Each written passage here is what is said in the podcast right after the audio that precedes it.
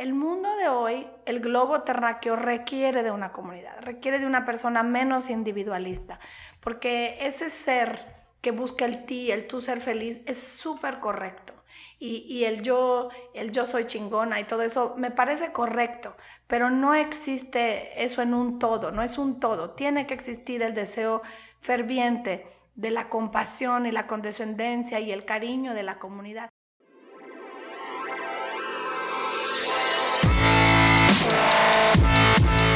Bienvenidos, Injodibles. Hola, soy Víctor Vargas, coach de vida y alto desempeño, conferencista y empresario. Y en cada episodio te presentaré personas o mensajes injodibles para inspirarte a revelar y expandir los límites de tu mente, tu corazón y tu espíritu. Gracias por acompañarme a conectar y a elevar la vibración. ¡Comenzamos!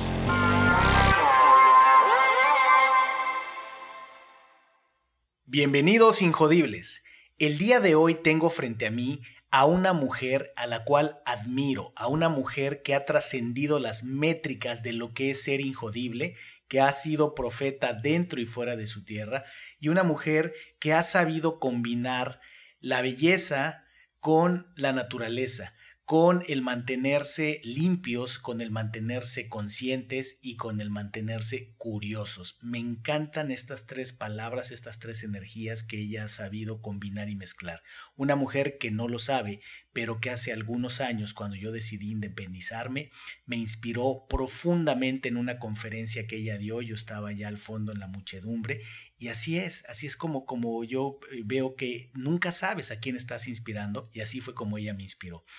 Esta mujer, tengo el gusto de conocerla a través de su trabajo, a través de la belleza, la naturaleza que ella promueve y por supuesto conecté a través de ella por mi esposa. Esta mujer que tengo frente a mí es ni más ni menos que Ere Pérez. Hola Ere, ¿cómo estás? ¿Qué tal, Víctor? Buenos días. Aquí bien contentos de tenerte en tu casa, aquí en Matriz, en la colonia Las Torres. Estamos empezando y la verdad me encanta que me, que me viniste a ver aquí. Se me hace maravilloso que tu podcast lo traes a domicilio.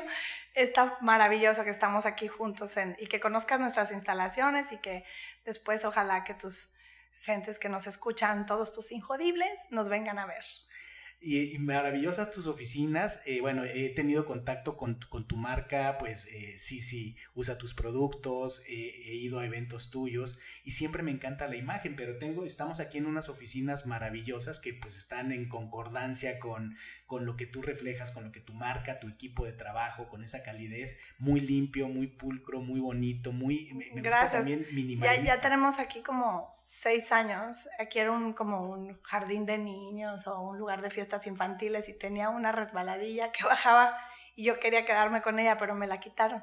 Ah, el señor no me dijo, no, yo le vendí todos los juguetes y todo el paquete con todo y la resbaladilla. Le digo, me deja la resbaladilla como un tobogán. Y decía, para bajarnos, ¿no? Y, al final no, entonces tuve que poner escaleras, es un mezanín, está padre. Y este, bueno, una pues arquitecta muy linda. precioso. Muy linda nos, Daniela Uribe ya nos ayudó a hacer esto y, sí, gracias. Como la tradición en Injodible es darle a la gente eh, muestras de que todo lo maravilloso del ser humano está en cada uno de nosotros y eh, lo que atestigua eso, eso es eh, nuestra historia, nuestra historia injodible. empezamos siempre con esta frase poderosa, érase una vez.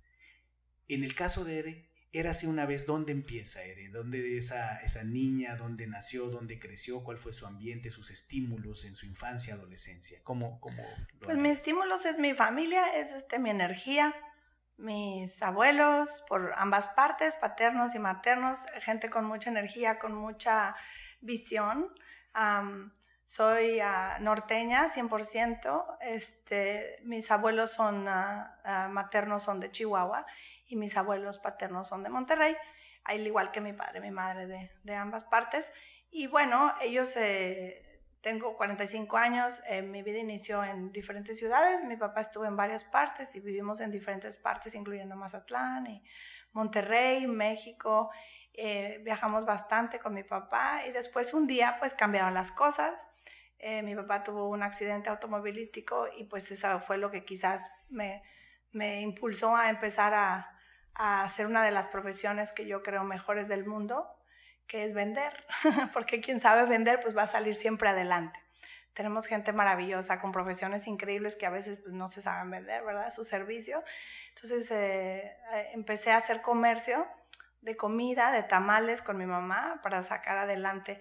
Y en ese entonces, pues a los 14, 15 años, pues aprendí, me, me gustaba muchísimo estar con mi, seguía con mis abuelos y ellos cuando me, cuando me mandaban a Chihuahua a ver a mis abuelos, mi, mi abuelito es curandero del pueblo, siempre ayudó con sus hierbas a todos, eh, mi abuelita también, ellos su vida que llevan es una pues vida muy orgánica que ni ellos saben que está de moda, ¿verdad? Es, es una vida muy linda.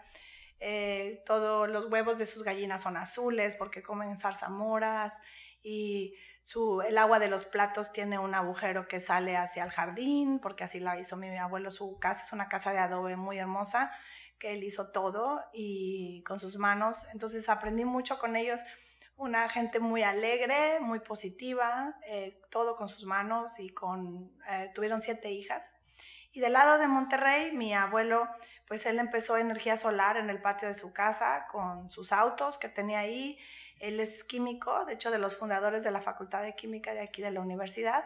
Y mi abuelita también, los dos tuvieron su laboratorio, eran los que hacían los exámenes para los ferrocarriles de aquí de Monterrey, Fidel y Manuela, eh, Mercado. Em, entonces siempre fueron gente muy eh, con ganas, siempre decía mi abuelito, no le haces y naces y no tiene ojos azules, me, que, me, pero que no sea menso. Él siempre decía, ¿no? Que porque se dice, ay, qué bonito el bebé, porque todos ellos siempre fueron de ojos azules y ojos verdes y yo nací con los ojos cafés, ¿verdad? Y decía, no importa, mientras no sea mensa, bueno, y así, entonces, bueno, entonces quizás su teoría muy en, en, lo injodible, ¿no? Pero bueno, entonces ese crecimiento y después esa pequeña piedra que llegó a nuestra familia, mi papá la, la sobrellevó junto con mi mamá, hicieron equipo, que es lo que se hace en un matrimonio, como lo haces tú con tu esposa, me encanta, me encanta el poder de una pareja que que tenga esa unión para, porque creo yo que estoy un poco eh, como desanimada a veces de la fuerza que tiene el feminismo en los negocios nuevos de México y cómo las mujeres están impulsando entre ellas mismas de una manera eh, triste, cómo se ha hecho destrucción, como lo que le pasó al ángel de la ciudad, en poder a, a que la mujer quiere ser escuchada, creo que así no es como vamos a ser escuchadas. Me parece que que el equipo, ¿verdad? De una pareja de, de diferente sexo, del mismo sexo, es importante que, que se haga como lo que es una, un matrimonio, una pareja, es un equipo. Entonces, en la, en la fuerza de dos personas es donde encontramos ya sea las diferencias o las fuerzas. Yo digo, dos personas ordinarias pueden hacer algo extraordinario y a veces dos personas extraordinarias hacen algo muy ordinario. Entonces, me, gustaría eh, utilizar tu plataforma para compartir eh, para mí algo que es muy importante y que creo que es lo que yo viví, o sea, lo que me hizo a mí fuerte fue ver a tres parejas fuertes, mis abuelos, mis padres, que ante la adversidad de lo que ellos pasan, pues existe esa fortaleza de que yo te ayudo, tú me ayudas, y eso se hace cuando uno está mal, el otro está ahí. Y muchas veces ahora cuando las parejas, si no se llegan los, los chicos a los 40, 50 años ya no encuentran trabajo, entonces ahora la esposa se pone a vender cosméticos, yo soy parte de eso, yo genero trabajo, que es una de las cosas por la que me gustó abrir este sistema. Aquí en México es el único que lo tiene.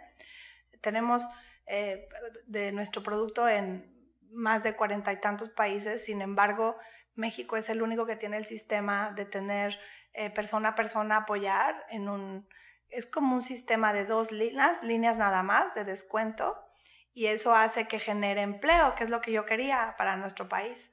Em, eso me ha llevado a toparme con, muchas familias donde la mujer se ha empoderado mucho, le ha ido muy bien gracias a nuestro negocio, pero ha como que hecho a un lado la familia o quizás a la pareja, porque pues igual ya no están iguales en ingresos, así, y creo yo que no va por ahí, se tiene uno que, que entonces yo sí insisto en las chicas que se den el tiempo de escucharnos y los chicos que la, el equipo consta en apoyarte, y eso creo que hace la fortaleza, porque allá afuera hay mucha gente y para mí la enfermedad más triste que existe es la soledad. Y creo que nosotros tenemos que empujar a través de, de un podcast, dar consejos de, de una marca, no todo puede ser generar un producto que también al final pues lo tiras al universo y podemos generar basura innecesaria si no tenemos conciencia de las cosas de una manera positiva que necesitamos. Entonces, un mensaje muy claro, para mí es, es, que la mujer pues se maquilla, ¿verdad? quizás con nuestros productos o con otros, para verse mejor, para verse eh, eh, de una manera balanceada, para ser escuchada. Eh, siempre lo he dicho en nuestros talleres de maquillaje, que bueno, si yo me pasa el caso que tienes a tus pestañas postizas, ¿no? Y luego le dices a la chica, ay, qué bonitas tus pestañas, ¿son tuyas? Pues si yo las pagué, pues sí son mías, ¿no? Eh, pero eso hace que, que, la gente tenga algo de que te pregunten. Tienes tú, son tus pestañas, son tus uñas, ¿quién te maquilló? Y genera una distracción a lo que tú tienes que decir como mujer. Entonces yo creo que el arreglo de una mujer tiene que ser más balanceado para que solo seas un paquete quizás más bello de lo que puede ser a lo mejor cuando te levantas de la cama, pero que nada en ti salte demasiado para que tu mensaje sea escuchado, ya sea en la escuela, con tus hijos, con tus hermanos, en tu trabajo, con tu empleador, eh, en tu pues en tu objetivo de vida, ¿no? Entonces em, empujamos. Que salga tu brillo natural, ¿no? Exacto, sí, Y ahí, ahí voy a hacer una, una, pausa porque nos ha soltado una ráfaga de de ideas poderosas e inspiradoras. ¿De dónde vienes? De ahí vienes, del norte, vienes de estos abuelos que ahora entiendo eh, como, bueno, se cumplió sin duda lo que tu abuelo dijo, que tenga sus ojitos cafecitos, pero que sea muy viva mi nieta. Y mira nada más a dónde ha llegado su nieta.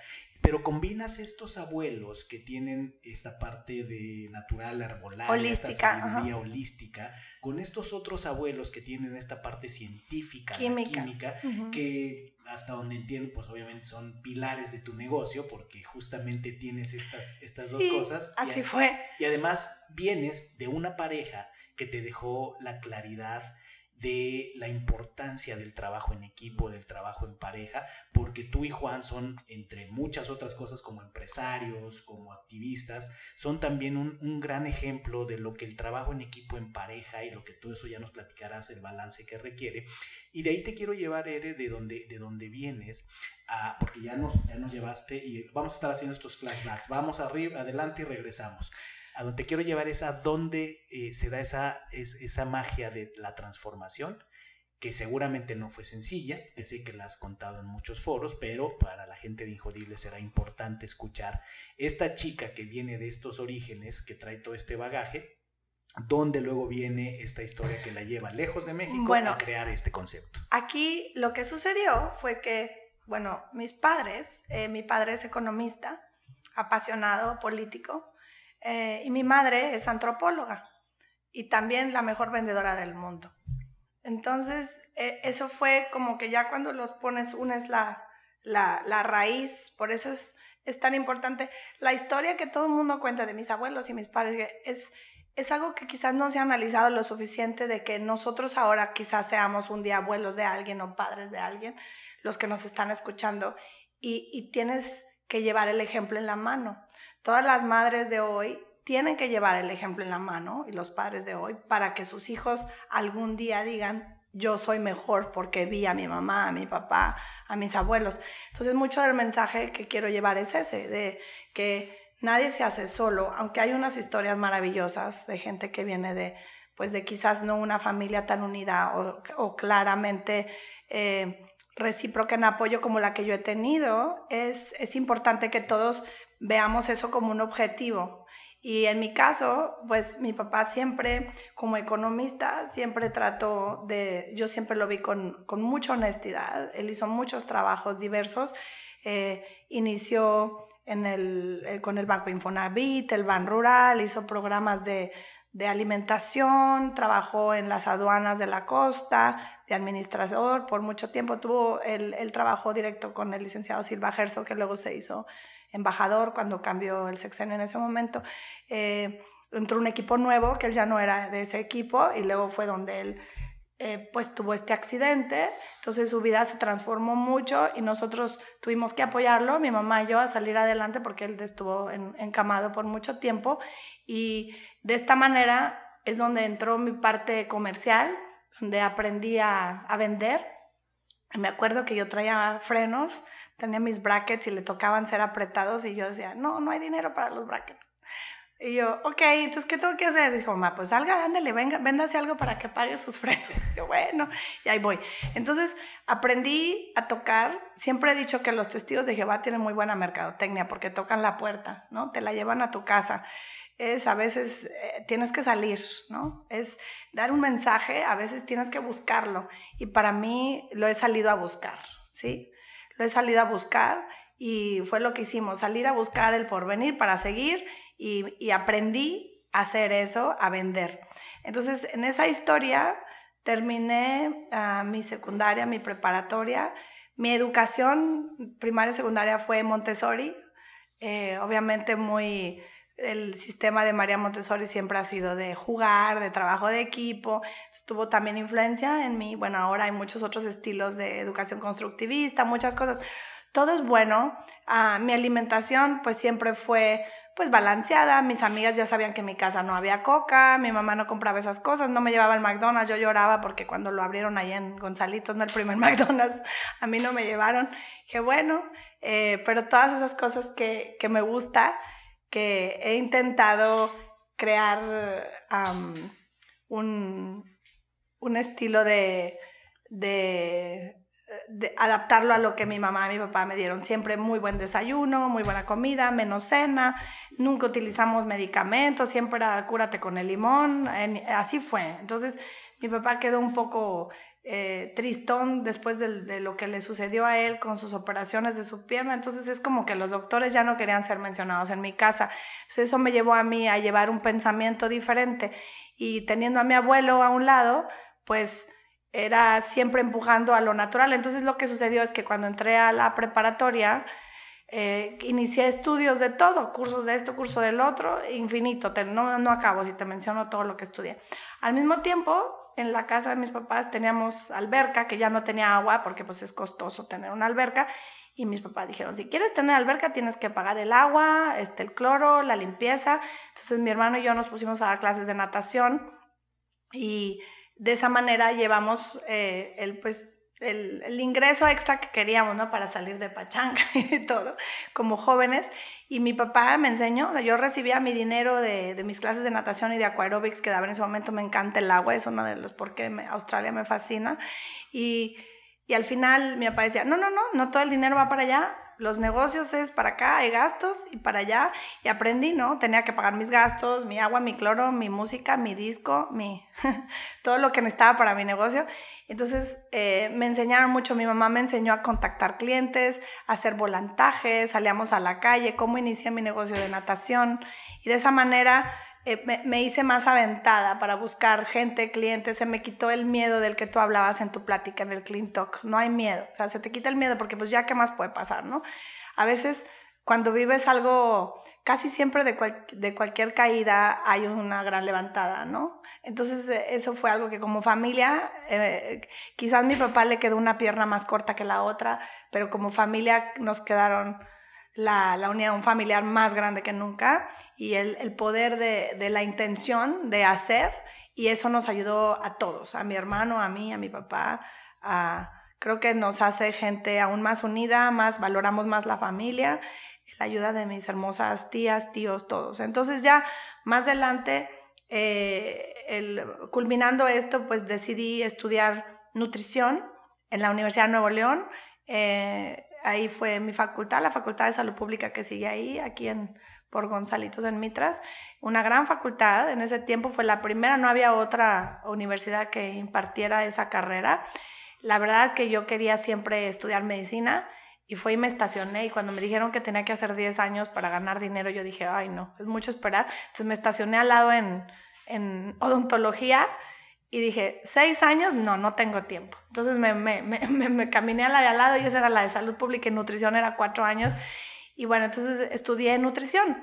Y, y, y, y, nutrición fue algo que me llevó a hermosas amistades y fue donde ya uní mis conocimientos y, durante ese tiempo tuve mi, unos cursos maravillosos con la doctora Laura Villatorio, de una mujer increíble que ella y su esposa hacen tratamientos holísticos junto con medicina de iridología, acupuntura.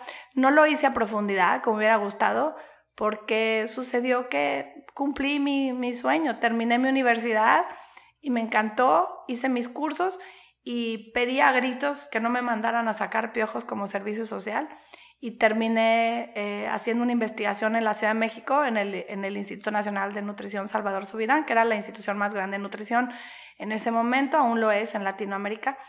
E hice ahí un estudio longitudinal de dos años con mujeres embarazadas, donde las medimos, vi sus partos, quizás por eso tenga tres hijos, no le tuve miedo a eso, me encanta.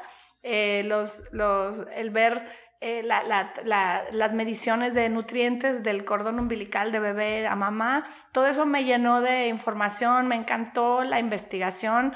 Eh, nunca trabajé en desarrollo de productos hasta después, pero lo que era la investigación lo aprendí muchísimo con mi maestro que dejó huella en mí en la universidad, fue mi último semestre, me encantó y, un estudio longitudinal me llevó a, a, que la carrera terminó en seis años, no en cuatro, porque pues fueron dos años, y salí de mi universidad ya con mi, mi evaluación, fue mención honorífica, todo, y en ese momento, durante esos años en México, pues fue donde eh, Cupido nos, nos unió, a mi esposo y a mí, y, y bueno, él ya vivía en Australia, mexicano del Distrito Federal. Juan es la parte Pérez de este negocio, yo soy Ere. Eh, y nosotros juntos creamos esto, ya más adelante él se fue a Australia y empezó una nueva historia. Cuéntame dónde se conocieron. Porque él, él de Ciudad de México, tú Monterrey y él... Bueno, nosotros, te digo, nosotros, yo tengo una familia divina, este, primos, eh, mis primos todos los López allá están en México, mi primo Eric en particular, que es un gran empresario, que ha hecho muchas cosas, también una historia que algún día le tienes que hacer un podcast, porque qué bárbaro, todo lo que ha logrado ahora sí que casi que sin, sin hacer una universidad, pues sus padres se le fueron y son cuatro hermanos. Él siempre me apoyó, entonces mi primo, yo me iba a México y me mandaban, vete ya con los primos y nos íbamos a divertir. Y Juan es amigo de mi primo, y a la prima se le arrima, entonces estábamos allá y nos la pasamos súper bien y en uno de esos viajes, como me quedé yo dos años en México estudiando, terminando mi tesis, pues salimos y Juan, que es un poquito mayor que yo, unos, unos tres, cuatro años, él se decidió ir a Australia cuando terminó su universidad, también emprendiendo como que dijo, a ver qué hago, que sea raro, y en ese entonces nadie iba a Australia, todavía no eran ni las Olimpiadas, se fue por ahí del 97 y regresó a los tres años, que fue cuando casi que yo terminé mi universidad. Yo lo conocía, pero pues no era mi pareja o mi novio ni nada, nada más yo lo veía. Cuando él regresó, pues ya no era el mismo, ¿verdad? Como les pasa a todos los que viajan, regresan de su viaje y ya no es el, el mismo chavo que, que pues conocí o la misma, el mismo tipo de persona que quizás conozca en la esquina, es una persona eh, completamente eh, transformada por el viaje de una manera positiva, porque lo existe también de manera negativa, de una manera positiva él venía con, con una, una gran energía de de regresarse, venía por su visa, de crear una y otra cosa. También él viene de una familia, todos los Pérez y los Villagómez son una familia muy hermosa, muy unida, ha crecido de cero y su padre, este, un em, eh, ingeniero textil grandísimo, un gran señor, él y su hermano Crispín fueron grandes, que es, es ahorita de, Crispín que lo conociste al entrar, es, es parte del gran equipo que somos. Su padre inventó telas, ellos trabajaron para Caltex toda la vida, una gran empresa em, textilera. Entonces Juan, pues como ingeniero industrial, él terminó en el TEC su ingeniería, por eso es esa parte del negocio que yo no sé hacer, por eso somos equipo. Y bueno, él se fue y en Australia su historia fue también otra historia similar, él también conoció a un mexicano, eh, don Marco Treviño, que ya pasó a otro mundo, y él tenía una panadería francesa, otro emprendedor mexicano, yo creo que era el único mexicano que había en toda Australia en ese entonces. Ahí te voy a hacer una pausa para una recapitulación rápida, porque entras a un capítulo súper apasionante, eh, Australia, pero nada más recapitulando, dijiste cosas muy poderosas. Uno, el tema de, de o hacer las cosas solo o hacerlas en pareja a ti te tocó verlo con ejemplos vivos en tu familia.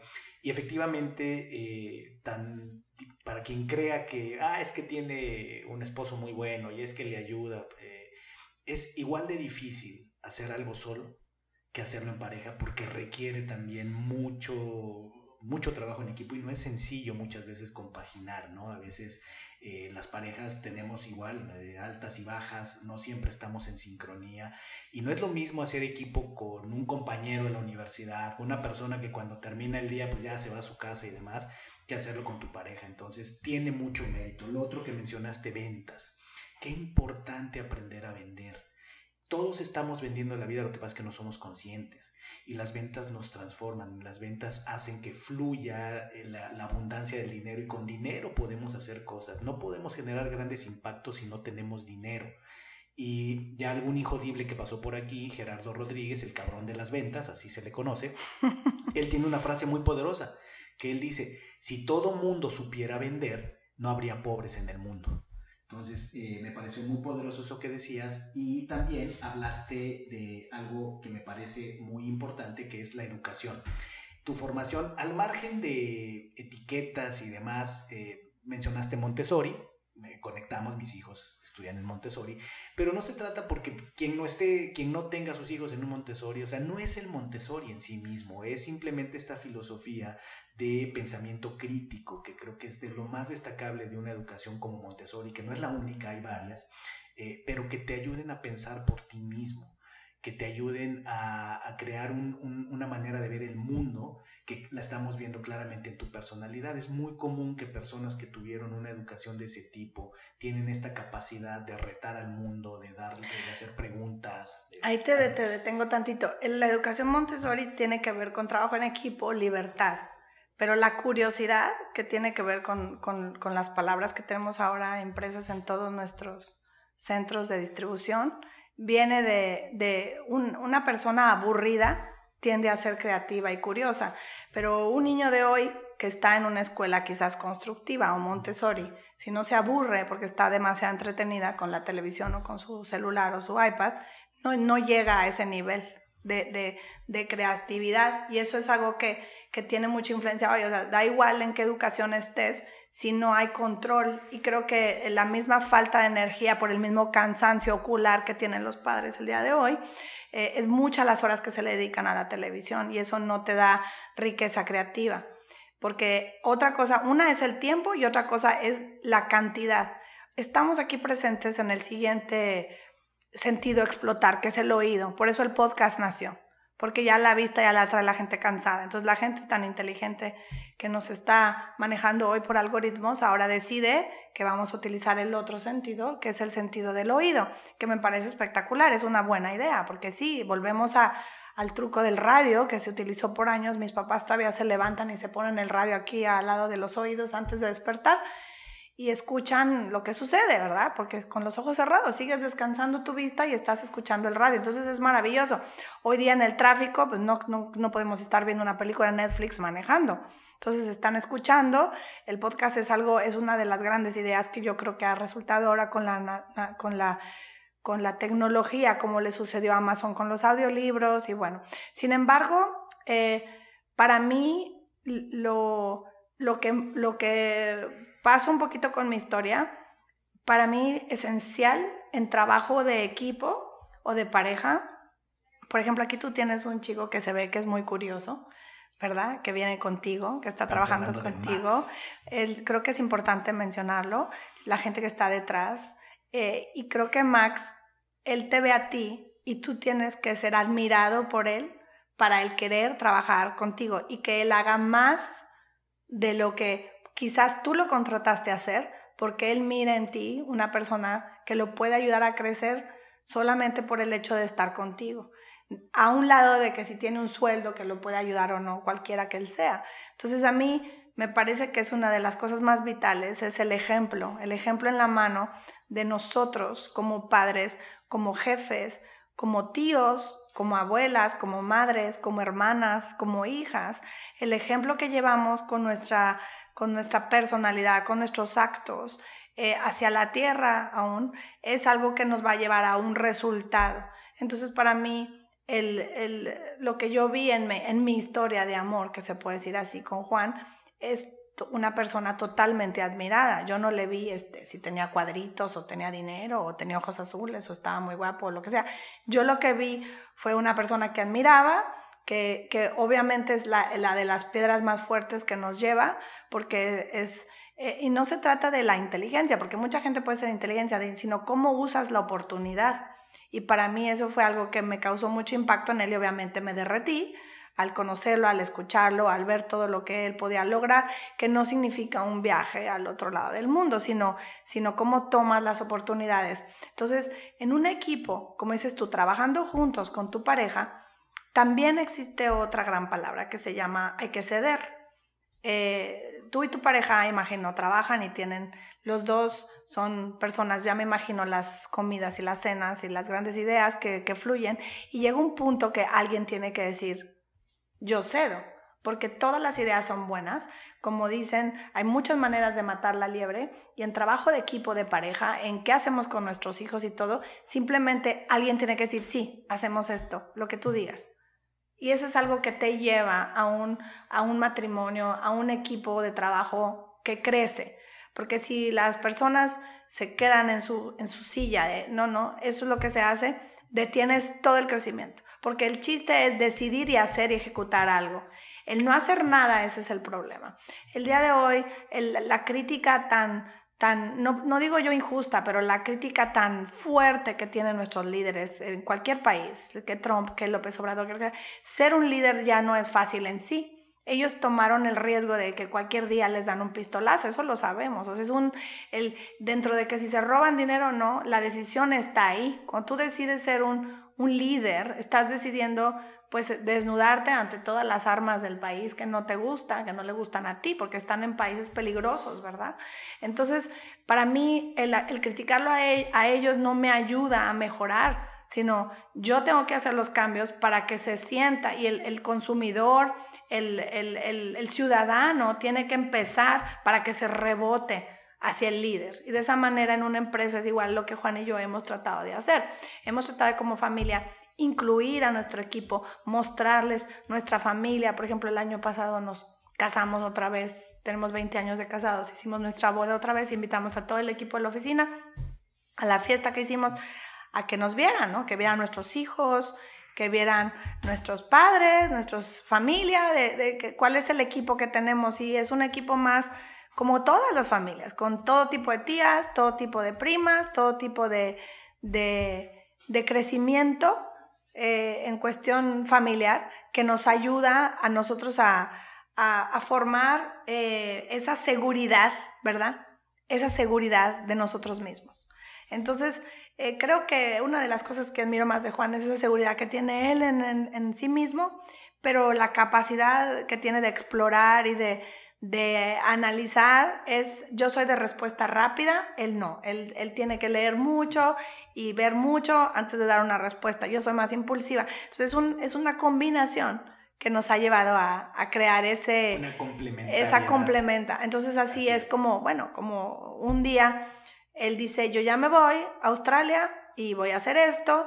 Él trabajaba ya en, en diferentes lugares, empresas, negocios que encontró, después de trabajar para este señor Marco le ayudó en su panadería, en el lado administrativo, entonces Marco le dio el sponsor para la visa y así fue como él se quedó con su residencia australiana. Luego obviamente yo me caso con él y tengo la residencia, ya hoy ya llevamos 20 años, ya somos ciudadanos australianos, tenemos nuestro pasaporte con canguro, que es algo muy bonito, nuestros tres hijos ya son también canguros, son tres, de 10, 8 eh, y 4 grandes personas, personalidades, ¿verdad? Que no sé hacia dónde vaya su vida, pero natos están más en lo musical, los tres les encanta la música y los instrumentos y, y cantar y bailar pues y la natación. Así que bueno, eso es hacia allá. No sé si van a continuar ellos haciendo cosas como nosotros o empresa, o, pero sí se ve que son niños felices, que es lo más importante. Su propia luz y camino. Sí. ¿Qué estampa más maravillosa nos das de, del tema de trabajo en equipo, con la pareja?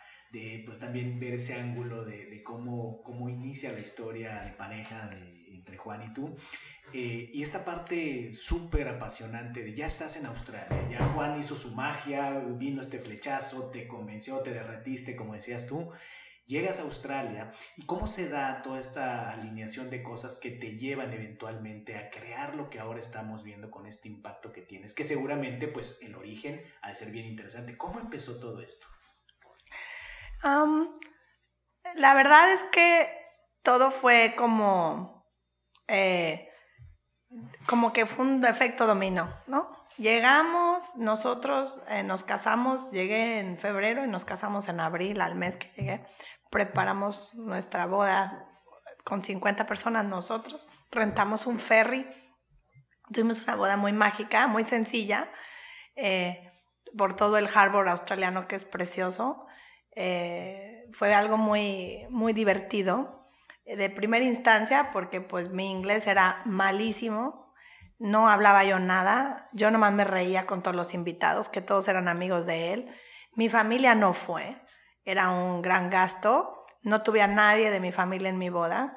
Eso algo que me da mucha risa porque durante, durante mi vida he ido a muchísimas bodas, que, la boda ha causado un gran estrés en las parejas, ha sido mucho el dinero, mucho el costo, mucho el detalle, mucho el estrés y luego la relación se hace pedacitos después. Y bueno, aquí para nosotros fue al revés. Tuvimos una boda muy sencilla. Costaba 1.200 dólares, me acuerdo. Eran 400 dólares, la, 300 dólares la hora del ferry. Era un ferry antiguo. Que ahorita ven las fotos y dicen, ay, qué cool. Pues sí fue cool, ¿verdad? Pero era, éramos, no era una boda como las que se hace aquí en Monterrey. No tuvimos a, a la banda machos o quien sea. No tuvimos a todas las 300 familiares. No tuvimos a una gran cena de pollo relleno ni lo que sea. Estuvimos en un en este barco unido con otras 50 personas inmigrantes, igual que nosotros, porque Sydney es muy mezclado, es muy cosmopolita. Alguno que otro mexicano, porque no había muchos, la verdad, ahora ya hay más, que es muy bonito. Y cuando la, la celebrant, porque no fue iglesia, fue una celebrant que llegó y que me dijo que si aceptaba, yo nomás dije yes, y me acuerdo que ese era mi inglés, ¿verdad? Eh, desgraciadamente, como terminé mi educación bilingüe, en cierto punto, porque ya la escuela era cara para mis padres para seguir pagando, pues todo el resto de mi educación no fue con inglés. En ese tiempo, el inglés impartido por la universidad era mínimo. Y entonces yo creo que tenía 14 años cuando ya no vi inglés en ningún lado y tampoco escuchaba este, Netflix, ni le podía elegir que ponía subtítulos, ni podía escuchar este, inglés por, este, en ese tiempo se usaba el follow me a las 6 de la mañana y todo eso. Entonces, eh, fue chistoso cómo decidirme y hasta que llegué allá me di cuenta que no hablaba inglés. Entonces, me hice una, algo muy divertido que, que se me recomendó. Me, me, tomé mi primer latte, eso fue hace 20 años. Ya existía el latte en Australia en ese tiempo y, la mesa del café tenía una azucarera. Yo creo que eso fue una de las imágenes que tuvo más impacto en mi vida una cafetería con azucarera. Cuando yo dejé eh, México, mis últimas reuniones fue en el Vips o el Sambor, son esos restaurantes y ya había el sobrecito y no era azúcar, de hecho era puro canderel y puro, era tóxico completamente. Lo que ya había en México en ese entonces era café de cafetera. Eh, y bueno, tuvo un impacto, yo no soy muy cafetera, pero me dio un impacto muy grande. El, primer día que llegué, a Sydney, me acuerdo que llovía muchísimo y al otro día me llevó un amigo galés, Shane, que fue nuestro best man, el mejor amigo de mi, mi esposo. Ellos se conocieron en el backpacker cuando él llegó a Sydney y llegué y, y vi la azucarera y dije, ¿azucarera? Y fue donde me di cuenta en cómo México tiene tanta influencia en empaque, en desperdicio, en químico y volteé a mi alrededor y no había caja de refrescos, había jugos, había, y era en todas partes. Empecé a, a, mirar, empecé a tener una influencia en todo lo que veía a mi alrededor, donde me di cuenta, de verdad es otro tipo de lugar, porque yo nunca había viajado lejos antes de ese. Mi esposo sí, él ya había hecho, se echó su vueltita a Sudamérica y hace varios lugares antes de terminar en Australia y se le acabó el dinero. Entonces fue como, tuvo que buscar trabajo. Pero para mí fue así muy, muy diferente, muy impactante, porque dije, bueno, aquí estoy, yo soy persona de ejecución automática, de ya. Entonces ya llegué, ¿qué voy a hacer? No hablo inglés y volteo con la chica del café y le digo, ¿me das trabajo? Era puertorriqueña, se llama Carmen, una, una, una maravillosa mujer este, que cerró su café después de 20 años, a nuestro café favorito. Y digo, ¿me puedes dar trabajo? Y me dijo, pues, ¿qué sabes hacer? Y yo, pues nada, este, no sé hacer cafés. Bueno, te enseño, me dio oportunidad y duré ahí, no sé, dos, tres días, no tenía que hablar porque ella estaba a mi lado, la apoyaba y de ahí me di cuenta que tenía que hablar inglés, entonces me fui a lo más fácil, los niños, el inglés más básico. Me metía ahí, caminé dos cuadras, estaba un, un chalker, me metí de cocinera, nunca había cocinado en mi vida, y trabajé ahí casi dos años eh, cocinando para los niños y me di, me di una, una gran empapada del inglés más básico, que eran los niños. Aprendí muchísimo solo por estar ahí, porque los niños no tienen mucho vocabulario, no tienen muchos slangs. El australiano tiene un acento muy complejo, si nunca lo has escuchado antes, más que tenemos el oído hacia el americano. Y sí, a mí me, a mí me dijo la señorita que, que ay, me dice, could you please organize everything for the yoga? Y yo dije, empecé a sacar los manteles y empecé a sacar todo y puse en el piso porque dije, ahí vienen a dar las clases de yoga y Y luego me dice, ¿qué estás haciendo? Le digo, pues preparando todo para la yoga. Me dice, no, yoga. Y yo no sabía que eso era yogurt. Yogurt. Entonces yo, ok, todo era, es, o sea, ellos dicen water, no dicen water, ¿no? Todo es con A, no te dicen mother, dicen mother o fada y así. Entonces, pues mi inglés lo aprendí de allá y en realidad conforme lo fui aprendiendo, pues mi acento es más como mexicana que aprendí inglés en Australia, ¿verdad? Muchas veces cuando llega gente norteamericana a Australia, con las que hablo, no me sacan que soy mexicana por el hecho que mi acento no suena como el mexicano de Estados Unidos, porque lo aprendí el inglés allá y todo el tiempo estuve mucho tiempo también de mesera, eh, limpiando, me encantaba limpiar, estaba yo sola en una casa por cuatro horas, salía con mis 80 dólares, era 25 la hora, no me acuerdo. Es muy caro Sydney, la verdad, pero bueno, se hacía lo que se podía para sacar los gastos y eh, me encantó todas las cosas que las hice, las hice con mucho amor, todo lo veo como un puente. Me gustó el puente a donde me llevó, le llamo yo algo que a veces eso es con las relaciones sentimentales, con los trabajos. Hay trabajos que, que dice, algo que, que, tengo mucho hincapié, que se usa ahorita mucho con la generación Z, es el busca ser feliz y haz lo que te hace feliz y si no te gusta tu trabajo, déjalo. Y yo creo que tiene mucho que ver con que las cosas con amor, donde estés, aunque no sea lo que tú quieras hacer y tu deseo sea otra cosa, tienes que utilizar ese puente con cariño, no lo vas a romper o lo vas a destruir construir, no destruir. O sea, donde estés, en el trabajo que te toque hacer, barrer, limpiar, eh, que te digan qué hacer, que te, tener un, un jefe exigente, todo eso te hace una mejor persona, te ayuda y tienes que ir con cariño a hacer ese trabajo que quizás no es lo que tú quieras hacer. Y tiene mucho que ver con el permanecer a veces, el tener la tolerancia, el aguante, es algo difícil para la nueva generación y creo que es algo mucho que aprender de nosotros, el cómo nosotros de 45, 55, cómo estamos tratando también de rejuvenecernos, de ir al gimnasio, de tomar colágeno. Es una locura porque nos estamos tratando de competir con gente más joven, pero nosotros tenemos un gran skill, una gran herramienta que es la paciencia, la tolerancia, el esperar. Son cosas que generaciones nuevas no han explorado y que les puede dar mucha riqueza porque ellos sí manejan mejor la tecnología que nosotros. Entonces, en un ambiente, que es lo que yo he logrado aquí en mi oficina, tengo personas de 20, de 25, de 30, 35, de 40, hasta de 60. Y eso nos hace una mezcla muy linda. Y creo que todas las empresas y los negocios tienen que tener esa mezcla para tener esa esa fuerza de habilidades diversas. A mí me sucedió y lo logré ahorita en, no me considero vencedora, sino me considero en el viaje de, de algo que me gusta.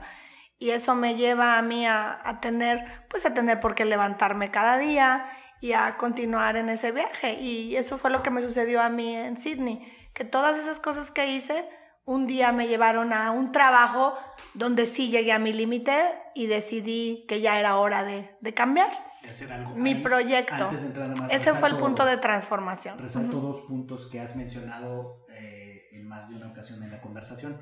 Y me encanta esto que, que, que tú lo pones de tal manera que se entiende. Eh, alguna situación que nos complica a los seres humanos es que vivimos pensando en el resultado que queremos y perdemos atención del proceso. Por ejemplo, hablaste del aburrimiento y te escuché decirlo en el Clean Talk, eh, en el evento que tuviste este fin de semana, donde eh, la lógica común es que los niños nunca estén aburridos, hay que sobreestimularlos, hay que llevarlos, cuando efectivamente la creatividad, una serie de capacidades que los seres humanos desarrollamos vienen justamente del aburrimiento. El tener ciertas, vamos a llamarle, eh, adversidades, carencias eh, en algún punto de tu vida, ya sea de niños, también nos desarrolla habilidades. Pero ¿qué queremos las personas? Siempre estamos en este rollo de ser feliz todo el tiempo, ¿no? Eh, eh, eh, Juan Carlos Barros, que estuvo también en, en este show, justo el episodio pasado, él decía esto de este año empecé deseándole a la gente que tengan un año lleno de retos, en lugar de desearles que tengas un año feliz. ¿Por qué? Porque la felicidad no te hace fuerte, o sea, estar todo el tiempo feliz y nunca tener problemas en la vida. Y creo que tú lo has destacado muy bien, ¿no? Desde el momento de los, niños y los papás, entender que el aburrimiento es muy importante para que eh, salga de los niños su creatividad, que la adversidad es justo lo que te forja, lo que te forma, lo que saca tu espíritu adelante y no estar en esta idea de que todo el objetivo de la vida es estar cómodo, estar bien, porque ahí no hay crecimiento, ahí no hay grandeza, ¿cierto? Sí, yo creo que la, la bueno, la, la, grandeza es muy inspiradora, viene de, de ver otras cosas, de, pero grandeza yo no le veo una regla. La, la, medición de lo que es ser grande no, no tiene algún tamaño, pues. como dicen, cada quien ve lo que es bello para ti, quizás no es bello para mí o lo que sea, pero lo que para mí, el encontrar esa tranquilidad en el estómago, en el pecho que te hace levantarte, te da energía que la energía que te levante a veces puede ser esa coraje de algo o quizás ese deseo de cambiar o quizás ese deseo de tener más tiempo con la gente que quieres o quizás ese deseo de explorar cosas que siempre has querido hacer, que no has podido hacer, te levanta y te da esa energía. Pero creo que eh, el valor grande que tiene la comunidad, que quizás todavía no, no es valorado en una nueva generación muy individualista. Yo estoy totalmente de acuerdo en, que la yoga es buena para tu cuerpo y, voy, a, voy a hacer exalto que para mí, a su vez, el yoga impulsa, impulsa mucho el ser, el yo, y creo que es importante, pero creo que en mi persona, eh, con, mi base cristiana, ah, creo que es muy importante el pertenecer, el ser parte de algo, el tener un equipo, el tener, eh, el apoyarse los unos con los otros. Y creo que a veces el individualismo que se explota mucho y que es muy fuerte en estos días no ayuda a una comunidad. Eh, el ejemplo de ello es lo que está sucediendo hoy día en Australia, que es algo que todos sabemos, esa novedad tan triste, la traje yo en noviembre y nadie la sabía. México tiene historias muy nacionalistas, las noticias no hablan mucho de lo que pasa en el resto del mundo y hasta ahorita, ya después de los Óscares, que a alguien se le ocurre decir, la gente se empieza a dar cuenta, ay, sí, estamos incendiando, es que nos estamos incendiando desde octubre. Y, la gente no se da cuenta de, de lo triste que es que, que la Navidad en Monterrey sea tan caliente, que lo difícil que es que en Australia en el verano, que aquí viene en agosto, puede ser un gran infierno. Estuvimos a 48, 49 grados. Entonces, el mundo de hoy, el globo terráqueo requiere de una comunidad, requiere de una persona menos individualista, porque ese ser que busca el ti, el tú ser feliz, es súper correcto. Y, y, el yo, el yo soy chingona y todo eso me parece correcto, pero no existe eso en un todo, no es un todo. Tiene que existir el deseo ferviente de la compasión y la condescendencia y el cariño de la comunidad. Y en comunidad hablo tu casa, tu familia, tu pareja, tu equipo de trabajo, la comunidad. Hoy día eh, en Australia el compañerismo del, ciudadano, de ayudar a esos 1.400 familias que no tienen casa donde vivir y, oye, mi casa está en Airbnb, está desocupada, métete ahí. Ese es el estilo. El australiano es muy de comunidad, ayudan muchísimo. Nosotros como padres tenemos que ir a las escuelas, ayudar a sembrar, a limpiar, a pintar. No estamos esperando que nos llegue la cuota. Es gobierno o no gobierno en las escuelas, del tipo de escuela, tenemos que apoyar la comunidad busca, la escuela te recibe si eres del área donde vives, porque eso es lo que hace menos tráfico, todas esas cosas que, bueno, son parte de, las reglas de gobierno en nuestro país, pero el ayudar en tu colonia, que tienes que ir a, ayudar a la, playa y limpiar y ser rescatista, te enseñan voluntariamente, se hacen grupos de papás que van a las 7 de la mañana a llevar los niños al mar, que está congelada el agua a los 16 grados y no faltó ahí el colombiano que se está muriendo de frío y que tienes que ir a llevar a tus hijos a que aprendan a defenderse en el agua y así los llevan hasta que tienen 12, 13 años y se convierten en lo que hoy son los, pues los famosos Baywatch, ¿verdad? Saben, han visto Bondi, ¿verdad? En, sus programas de televisión, cómo tiene los, los, los rescatistas que, que, son los lifeguards, ¿no? Que cuidan las playas. Toda esa gente, hay algunos que tienen sueldo, pero la mayoría son voluntarios. Y todo viene desde chiquitos, es trabajo de comunidad. Es, es, cultura. Eh, algo que en Australia yo no veo es el apego a la familia, porque pues son casi todas las mamás son más grandes, los abuelos ya son más grandes, como no es un lugar donde haya mucho, mucho más ayuda de gente, mucho más abajo el nivel socioeconómico que tú, entonces eh, todos nos rascamos con nuestras propias manos todos. O sea, yo en mi casa yo tengo que hacer todo, yo tengo que tender ropa, lavar platos, no importa qué empresaria sea, porque la ayuda es muy cara la, ayuda en mi casa es 25 de la hora. Entonces yo digo, bueno, o vengo a ver a mis papás a México o tengo ayuda en mi casa. O, pago un marketing manager o pago una cleaner y una babysitter. Es lo mismo, todo cuesta lo mismo. Entonces en mi casa sí tengo que dividir mi tiempo. yo necesito organizar y tener disciplina para llevar mi casa en orden, para entonces te vuelves un, un, muy disciplinada en tu tiempo, para que puedas ser esa persona que la mamá, que la, porque aquí hay mucho de que, ay, que la mamá que trabaja, que los niños que enseñales en la casa y no sé, que está bien, pero ¿qué tipos de mamás pueden hacer eso? Quizás tengan una ayuda, quizás, entonces no nos podemos exigir tanto como mujeres y hombres de lo que hacemos en nuestro tiempo, que sea calidad, no cantidad de cosas, ¿verdad? Y me encanta mucho cómo haces este balance, porque efectivamente hay que valorar y apreciar lo que en otras culturas eh, se hace de una manera que nos podría ayudar a nosotros en México, pero también que hay cosas que tenemos los mexicanos, que tenemos en México, que le harían un poquito de falta a otras culturas, ¿no? Finalmente, pues no, nadie tiene la receta perfecta, ¿no? De la, de la felicidad, pero qué bueno que lo pones en esa perspectiva. Y para ir hacia, hacia la parte de, del cierre, nos quedamos en este punto porque habrá quien escuche este podcast que probablemente no conozca la historia de Ere Pérez ya escuchamos la historia de la mujer y cómo esta mujer, Heréndira eh, Mercado, eh, después de casarse con Juan, pues tiene el, apellido Pérez de su marido, pero cómo nace Ere Pérez, esta gran eh, compañía, que más que una compañía es una causa, diría yo, tiene una, una, energía.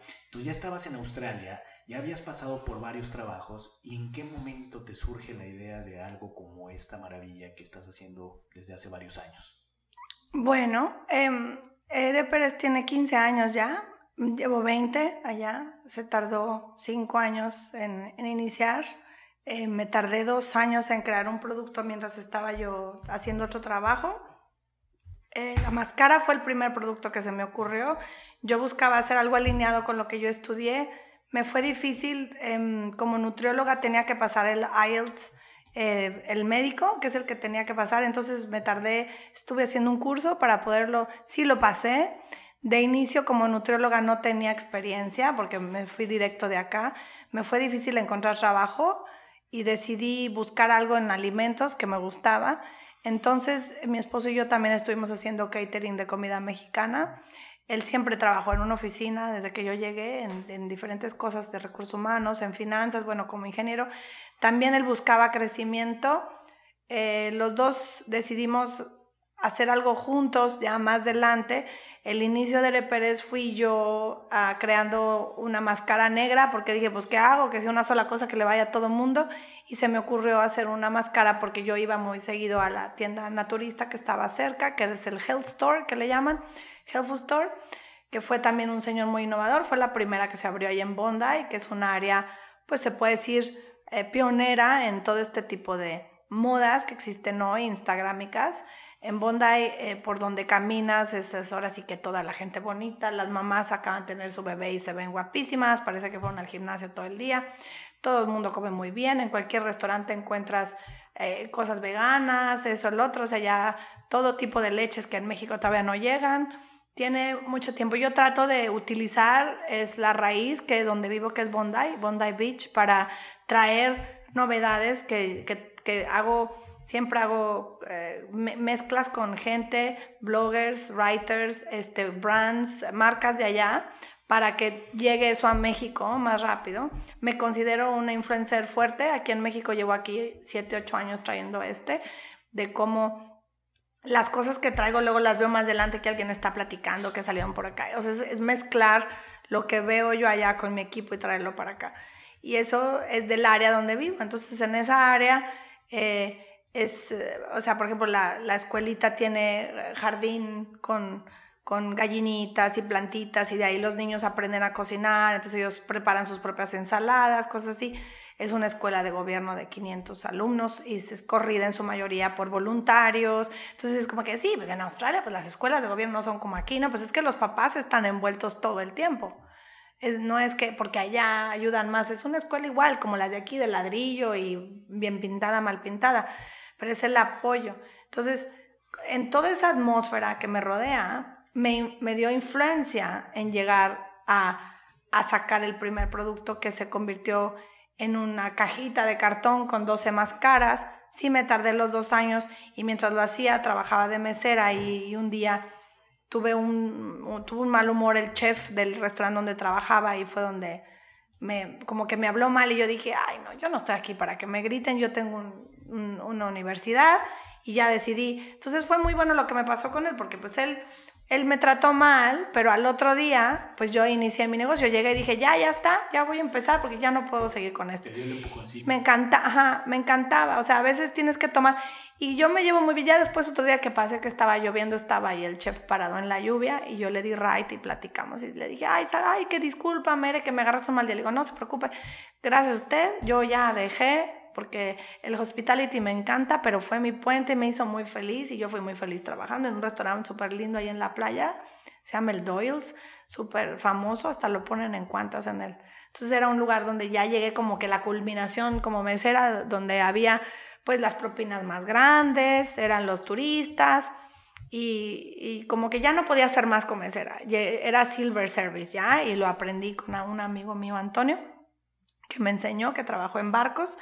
Y ya con eso, como que dije, ya, ya no puedo hacer más en el kinder, ya no puedo hacer más de babysitter. Estuve mucho tiempo llevando unas familias lindísimas judías que me tocó cuidar, que también aprendí mucho de ellos, cómo se ayudan, los judíos son increíbles, cómo se apoyan en vida, abuelos e hijos con dinero, con negocios. Es muy bonita esa cultura también. Y llegué al día que dije, bueno, ahora me toca a mí. Y cuando hice mi primer producto, saqué algunas cajas en mi primera producción la hice aquí en México y fue con el ingeniero que, que aún trabajo, el ingeniero químico. Casi ya no tenemos mucha producción eh, aquí más que la de los ojos. Siempre fue difícil comunicarnos, es algo que empujo hacia la manufactura mexicana. La comunicación es un poco lenta y difícil, entonces cuando tú tratas de crecer te cuesta trabajo crecer porque tus clientes quieren producto pero la productora no responde tan sencillamente o no cumple siempre con la calidad que promete con la muestra. Entonces, pero la formulación el mexicano tiene una capacidad de, creativa de crear muy grande. Sin embargo, es como llegan los coreanos y los alemanes y todo a utilizar la mano de obra mexicana, pero con dirigentes extranjeros. Eh, los mexicanos tenemos que tener más orden y disciplina en cómo llevamos eh, nuestra comunicación con los obreros y con la gente que manufactura para que tengamos esa calidad que México puede dar, que, que se, se, presume tanto en otros países europeos o asiáticos. El servicio de, del chino es muy eficiente, por eso han, han logrado tanto como potencia. Eh, sin embargo, bueno, pues no se les paga tan bien, sabemos son muy pocos los que, los que llevan todo el dinero, sigue siendo un país con mucha pobreza, pero nosotros en México, pues debemos estar, yo creo, contentos, porque si algo sucede con China, pues creo que nosotros seríamos el siguiente de apoyar a Estados Unidos. Y pese a lo que esta mañana se dice de Trump y la muralla, creo que vamos a seguir siempre siendo una excelente manufactura para producir cosas que se necesiten en otros países que tengan quizás más, recursos o desarrollo que nosotros y creo que por ahí está el que nosotros tenemos que empujar a ser mejores. En mi ejemplo, eh, como ejemplo personal, es, es decidí cambiar las cosas. Yo creo que he cambiado la línea unas 30 veces desde en los 15 años que lleva porque nunca, me, nunca la he perdido como esencia de que, de que es Pérez, pero siempre he estado mejorando, mejorando, mejorando, mejorando. Y ha sido muy doloroso y eso te trae una ganancia muy pequeña. Porque cambiar producción para mejorar, porque cada vez que entra un correo que ya no quieren usar este ingrediente porque es tóxico y lo tienes que cambiar, lo tienes que cambiar, es evolucionar. Como marca hemos evolucionado muchísimo en nuestra formulación, en nuestro empaque, los cambios han sido muy grandes y eso ya hoy nos lleva más de 90 productos de línea con el que empezamos aquellos hace 15 años con uno. Y ha sido un constante esfuerzo, en este caso de Juan, que es la otra mitad de producción, de formulación. Y, la idea principal era, pues yo le dije al ingeniero aquí, pues yo no quiero agua para que no se eche a perder y no ponerle parabenos. Ah, pues sí, pues es que la miel no se me echa a perder en, el, en la despensa. Y pues sí, ¿verdad? Le digo, pues sí, pues me puede hacer lo mismo para... No, pues no, no se puede. A ver, ¿por qué no? ¿Qué no? ¿Qué es lo que hace que se haga bacteria? Pues agua. Bueno, pues sin agua, no le ponga agua. Ah, bueno, entonces, entonces de pura cera, ándele, pura cera. ¿Y con qué lo hacemos que no se oxide?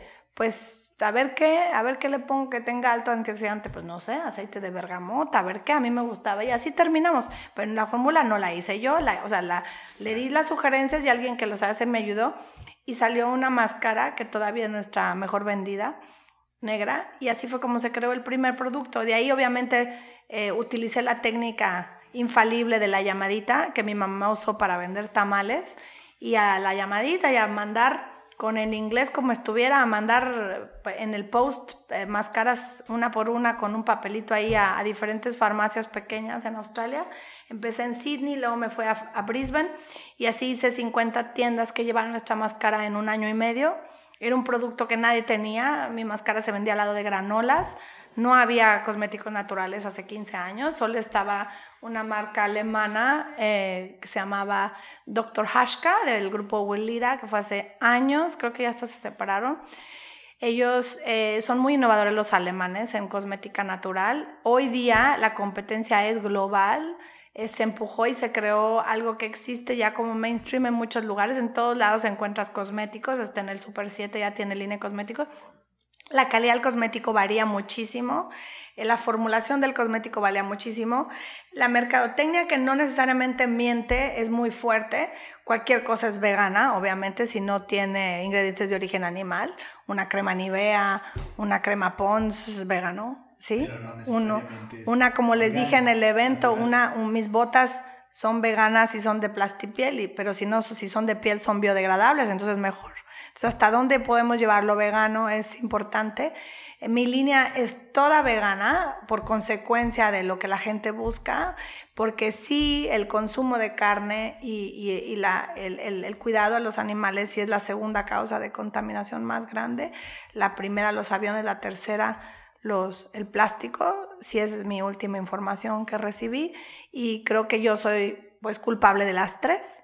Entonces tengo que cuidar, reducir, entonces ahora somos acreditados carbón neutral, tenemos que, si lo que contaminamos, por otro lado, sembrarlo, ayudarlo. Tenemos un proyecto en Oaxaca de, energía de viento. Apoyamos una, un grupo de australianos que tiene niños que son ah, eh, huérfanos en un grupo que se llama Misión México, que ojalá que algún día les pudieras hacer un podcast. Son muy interesantes. Ellos están en Chiapas, en, se llama Love Life Hope Com, su website, son unos australianos que cuidan niños mexicanos, es muy impresionante su historia. Alan y Pam Excuse, ellos son surfistas y tienen seis hijos de ellos o cinco y luego se echaron otros 20 y luego ya tienen más de 100. Entonces es una historia muy bonita donde nos sentimos conectados para apoyar. Ahorita nosotros creamos una estructura donde tratamos de apoyar lo máximo a nuestros empleados. Somos más de 35 directos todos los demás son ya como contratistas y obviamente más las manufacturas que son en diferentes partes, en Francia, Italia, Corea, China para algunos empaques, México obviamente. Eh, nuestra, nuestra red es muy, muy, muy hermosa. Aquí en México tenemos ocho oficinas muy, muy bonita gente, unas grandes mujeres, las que llevan nuestros estudios. Estamos eh, en el norte y sur de la Ciudad de México, estamos en Tijuana, en Chihuahua, en Guadalajara tenemos dos oficinas, tenemos aquí en Monterrey, en Cumbres, en el centro, ahí en Gonzalitos, por enfrente de Liverpool. Tenemos aquí en, en, el sur, ya pronto vamos, estamos allá en Guadalupe, en, Apodaca, estamos extendiéndonos, estamos en Veracruz, en Sonora, eh, en Hermosillo, Sonora. Estamos buscando crecimiento en todas las ciudades con las, las reinas que crezcan su red. Son una red muy, no es una red de de, multinivel, solamente son dos niveles, lo que buscamos es una dedicación de abeja reina con sus abejitas y, y, si no directa, porque hay vendedoras directas que venden solo directo al consumidor, tienen la facilidad del catálogo, la facilidad de una página que pueden enviar un link para que sus clientes compren. De los grandes beneficios es recibir el 30% de descuento directo en el, en el producto por cierto tiempo manteniendo cierto de ventas. Es a través de un kit de 3 mil a 5 mil pesos eh, por otra manera, algunos estudios dan facilidades dependiendo del potencial de la persona. No somos muchos, somos 350 más o menos en todo México los que distribuyen, entonces el potencial es muy grande de lo que se puede crecer la línea. Eh, sabemos muchas otras líneas de cosméticos tienen miles y miles de distribuidores. Entonces creo que la mujer Ere Pérez que, que, que nos distribuye así como con su consumidor es una mujer consciente, es una mujer que busca la formulación limpia, si es una mujer curiosa y es una mujer que se quiere ver guapa, rápido, sin mucho rollo y que le quiere dedicar más tiempo a su desayuno, algo más nutritivo, tiempo a su ejercicio es lo que llamo yo de lo que es este, una persona más disciplinada. Entonces, muchas veces, muchas de nuestras vividoras han tenido cambios muy positivos, que ah, ya no fuma, que ahora ya no comen esto, que comen lo otro, que ya hicieron las paces con el brócoli. Todo eso es muy importante, que es una influencia por tener. Pero por otro lado, como marca, pues si queremos tener impacto directo.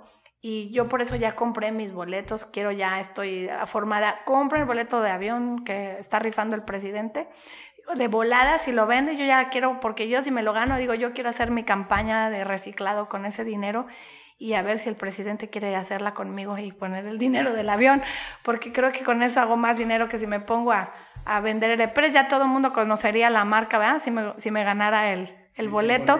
Y digo, imagínate, porque una de las cosas más importantes, no haciendo chiste, es que México es todavía muy retrasado en cuestión de reciclado.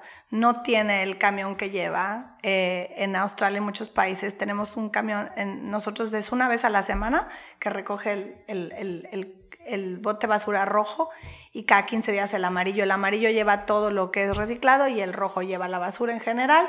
Y ya muchos ya hacen la composta, obviamente, no todos, pero ya eso es bastante, ¿verdad? Aunque también Australia no, no recicla mucho, mucha de su basura, la manda a Malasia, que no es, es algo muy positivo de lo que ahorita estamos peleando allá. Eh, tenemos muchos problemas con nuestro primer ministro, ahorita no es muy querido por toda la situación, pero sí en México directamente cada quien en sus botes de basura sí puede crear impacto al, al reciclado solamente por separar lo mojado de lo seco. Y eso me parece, es una idea mía, que la tengo desde hace mucho y siempre la estoy promoviendo y espero que todos hagan esa diferencia de dividir. un viaje meteórico de esos orígenes con esa primera máscara negra que, que, desarrollaste hasta la red que tienes el día de hoy con esta conciencia, con este propósito, con estas reinas y abejas reinas.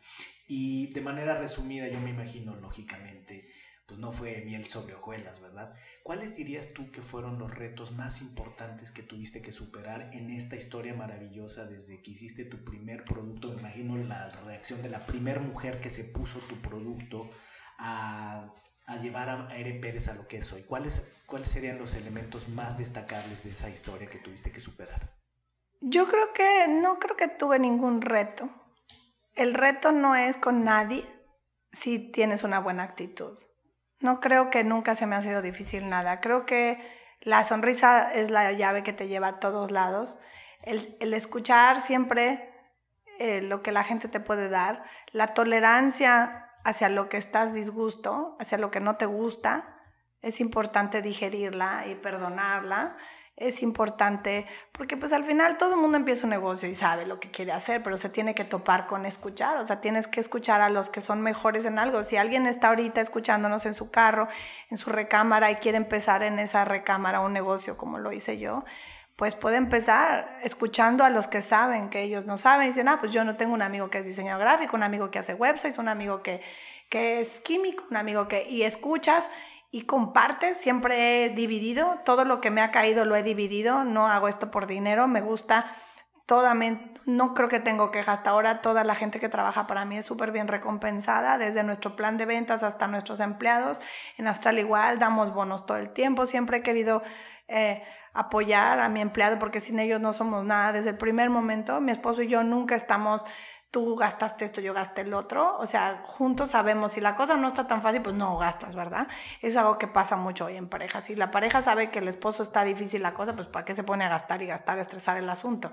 Tenemos que tener simplemente, siempre pensar en el prójimo, ser balanceados. El reto puede ser que, que digas, ¿con qué me topé? Yo creo que el problema más grande de hoy para no tener un negocio es la típica excusa de no tengo tiempo. El tiempo es el recurso más valioso que tenemos y creo que todos tienen que reducir el tiempo que le dan a las cosas que no les dejan nada.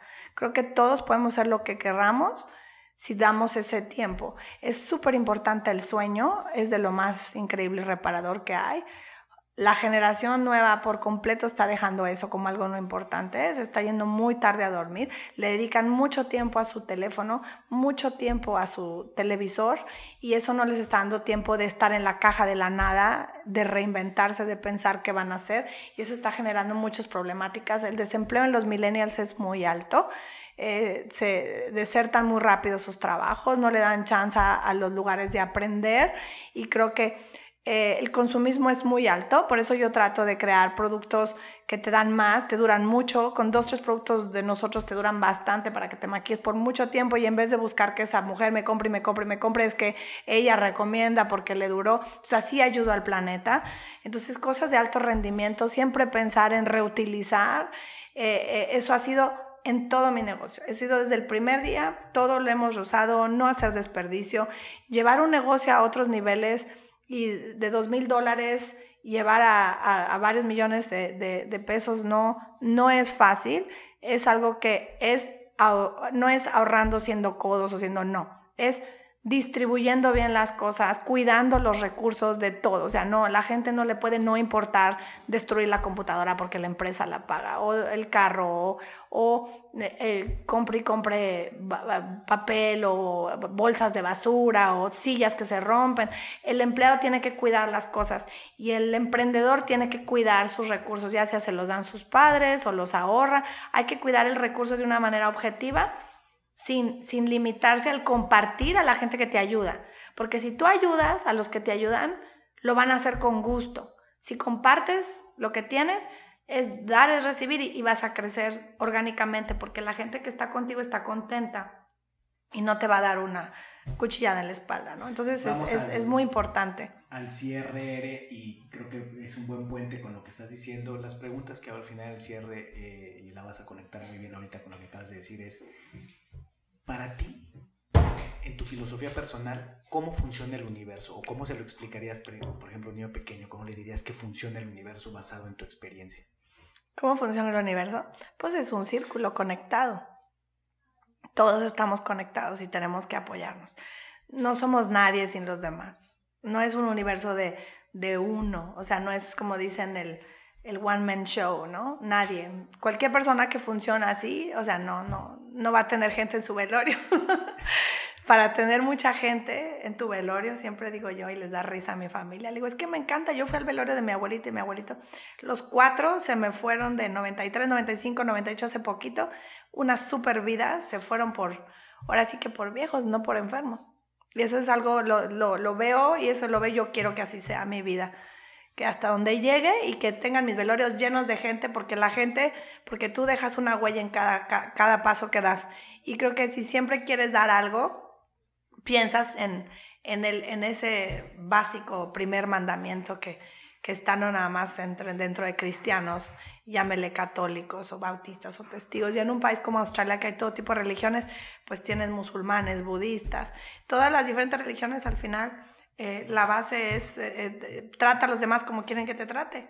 Ese gran mandamiento, o sea, piensa en los demás como quieres que piensen en ti y cuida, que es el básico de nuestra tierra, ya como empresa que queremos ayudar a la sustentabilidad, para la sostenibilidad es crear un mundo donde cuido. Entonces, si yo quiero que la tierra me dé un ambiente bonito y un aire limpio, entonces yo tengo que dárselo con mi cuidado, con mis ideas, con mis, con mis acciones. Y al igual con la familia, si yo quiero que mis padres me apoyen o que mi esposo me quiera, yo tengo que dar para recibir. Eh, eso es algo básico. Y si te levantas pensando así y de veras cambias la actitud, lo digo yo cuando vas al banco, donde quieras, o sea, la gente lo hace y tienes un cambio, luego, luego el magnetismo, la que no encuentra novio es porque no está diciendo con su cuerpo que quiere dar amor. Y así le recibe, no hay mucha gente afuera que está esperando recibir amor. Hay mucha gente que quiere trabajo, pero luego viene y no se le nota que quiere trabajo. O sea, necesitas siempre tener esa, esa ser intuitivo de, de crear esa proactividad donde quiera que vas de lo que quieres recibir y ver en ti, en los demás. Si se lo das, pues es muy fácil que lo recibas. recibas. Y nuestra pregunta de cierre, ¿qué es para ti ser injodible? ¿Qué es para mí ser injodible? Pues, pues mira, yo respeto el título de tu programa. Eh, hay muchos, como dijiste ahorita, que el cabrón de las ventas. Entiendo que todas esas palabras se usan o ser chingona, porque son palabras que se utilizan para atraer a cierta juventud. Eh, me encanta que la, con, cómo te atreves y cómo se atreven a utilizar estas palabras para crear una, pues, ser escuchados. Creo que es importante. Y creo que lo, lo que has logrado eh, con tu esposa me gusta mucho y cómo juntos lo, lo, lo han unido Ahora el, workshop que va a dar ella también se me hace súper interesante para perder el miedo, ¿verdad? Y encontrar amor. El miedo al amor. El miedo al amor, eh, sí, ojalá que tenga chance de escucharla. Eh, se me hace muy bonito.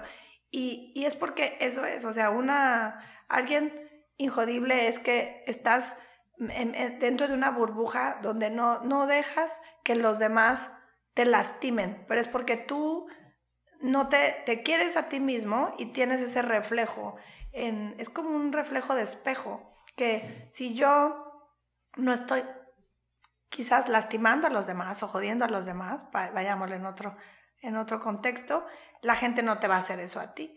Entonces esperamos un líder, un presidente, un director de empresa que, que busca el crecimiento y los demás sí va a ser injodible porque nadie lo va a joder, porque él no lo está haciendo. Entonces es un reflejo que es importante. Ahora, eh, a mí, que recuerdo cuando un día que no quería ir a la escuela, mi papá me dijo, no, no tienes que ir a la escuela, vete a tu casa, ahí yo te enseño y me sacó el, el Quijote de la Mancha del Cervantes y me lo puso ahí un libro gigante y lo leí tres días y dije, ay papá, yo sí quiero ir a la escuela, quiero amigos, quiero estar con la gente. Dijo, ah, bueno, entonces no me regañó ni nada y ya me devolvió a la escuela, fue donde empecé el Montessori, porque no me gustaba el otro tipo de escuela y me di cuenta, ¿no? La riqueza de nuestra lengua es algo que no se debe de perder y tu manera de hablar es de tu podcast. Eh, me encanta cómo te expresas. A mí, de veras, Víctor, sí se nota que has viajado ya una gran vida de, de como empresario, como con los trabajos que has tenido en tu vida y la experiencia. Me gusta mucho tu vocabulario y, y, el, y lo catchy que haces con esta palabra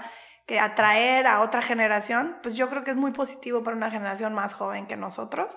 Lo entiendo por completo, sin embargo, sí utilizo la plataforma para explorar a que los demás, el hablar bien siempre va a ser bien y es mejor. Sin embargo, se usan las cosas que se usan para atraer, pero sí es importante que la gente allá afuera trate de tener un vocabulario mucho más limpio. Es muy bonito y habla de la cultura de cada quien. Y creo que para que no sean injodibles, tienen que tener riqueza en su vocabulario. Y es importante que sea en el 95%, porque hoy es, difícil comunicarte, son muchas las palabras ya que se meten en el vocabulario del día con día, aún en el trabajo, que se está construyendo una sociedad que se va faltando el respeto, porque el tono donde lo haces, porque tú utilizas un tono calmado, tranquilo, con amor, en cómo te, te lo haces con la gente que, que expresas tu, tu, tu, optimismo y tus valores como persona injodible. Sin embargo, otras personas te pasa que te las topas. Me tocó ahora en Kitsani el domingo una mamá de la nada se enojó que porque estábamos en la fila, que no sé qué, bueno, y traen ganas de bronquear, ¿no? Como se dice, y dices, pero qué necesidad, pobre mujer, por algo es así, alguien la trató mal en su vida, no sé, pero te pones a pensar y dices, qué fácil es perder cordura en el estacionamiento, y siempre traemos esa internamente, voy a ser injodible, es empezando por no joder a los demás, ¿verdad? Y lo digo porque esta es tu plataforma, no porque yo utilice esos términos, pero me gusta mucho que de esa manera has tenido atracción y creo que todo se vale, ¿verdad? Para, Así es. para que lo hagas. Lo y para muy mí, bien. a, mí ha sido la idea de, de, Injodible. Eh, quienes me conocen, que tú ya me pudiste ver en acción eh, muchas veces eh, con la conferencia Injodible y demás, o con clientes que me contratan para trabajar con sus equipos, hago mucho trabajo de integración de equipos en las empresas. Eh, su preocupación es el tema del lenguaje, ¿no? De, oye, pero a ver, este", y sobre todo cuando oyen Injodible, ¿no? Y siempre explico que Injodible es una palabra que a mí me levantó en un momento bajo. Sí. conecté mucho con la energía, pero soy un fiel creyente del, del poder del lenguaje. Claro. Ser impecable con las palabras. Sí, y, y, ahorita, ¿no? y ahorita todo se vale, la verdad. Es Winnet Patro que, que siempre me gustó y tiene su, su, su, su, gran empresa Goop con su página y que empezamos al mismo tiempo, obviamente, ya con otros extras millones de dólares.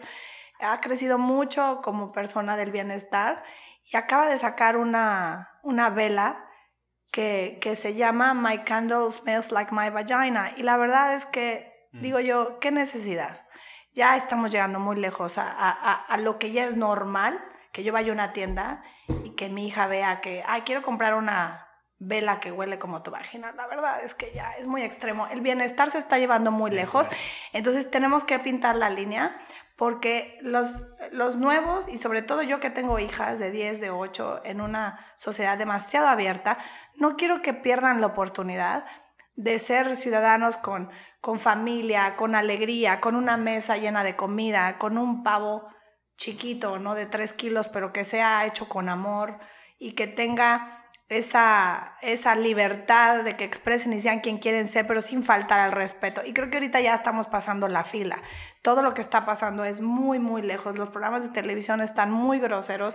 El PG en México ya no es PG. O sea, yo he estado tratando de poner películas PG que para la familia ya no, eso ya no es de familia. No necesitamos crecer a los niños tan rápido. Para mí es de veras tristísimo la cantidad de porquería que se manda la gente en el WhatsApp porque es una línea cerrada.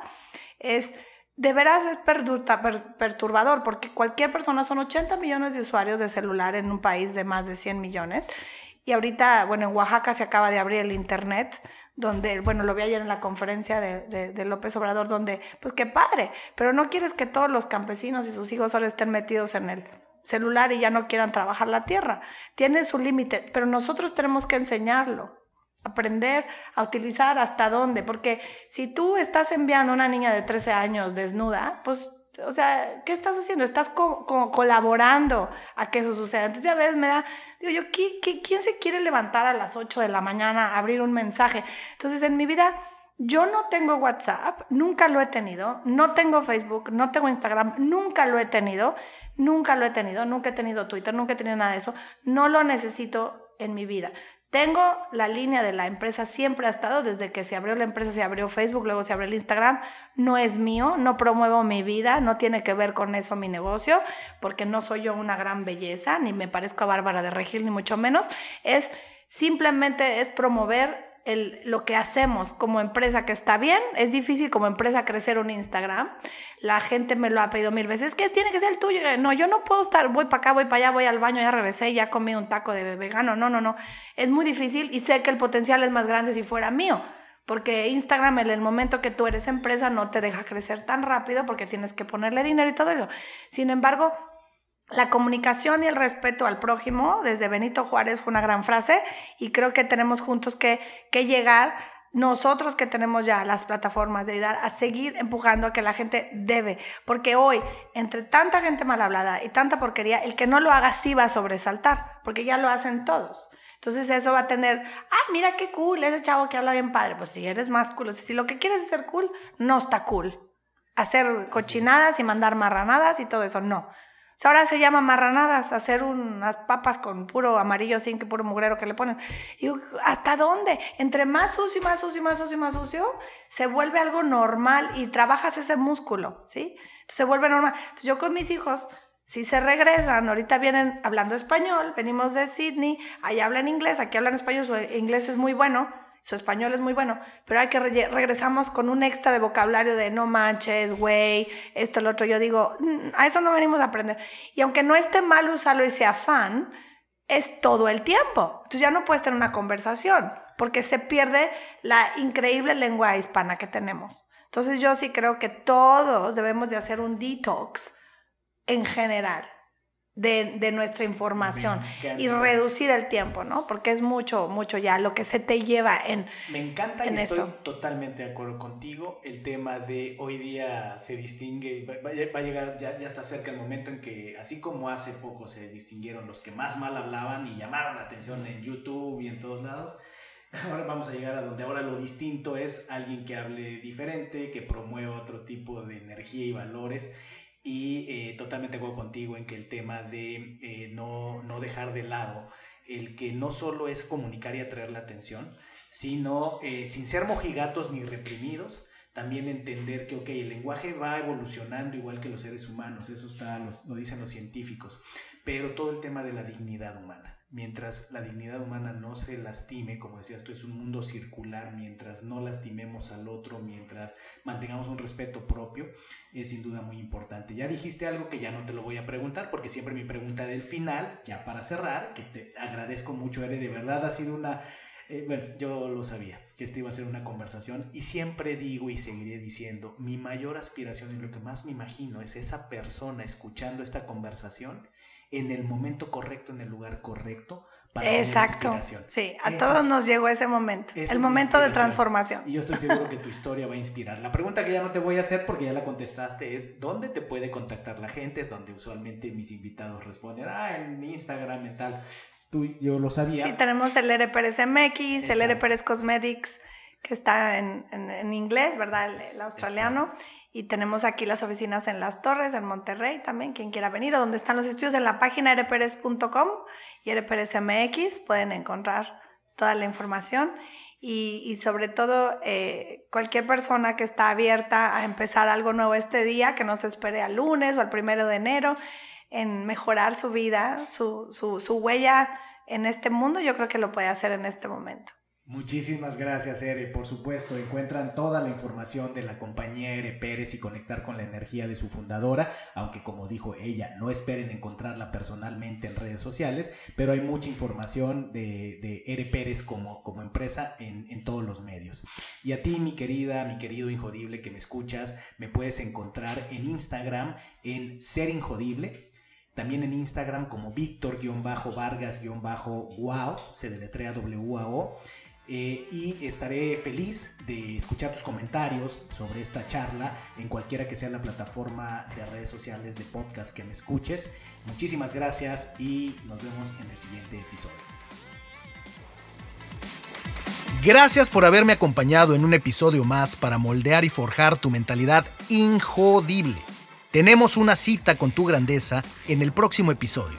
Hasta entonces.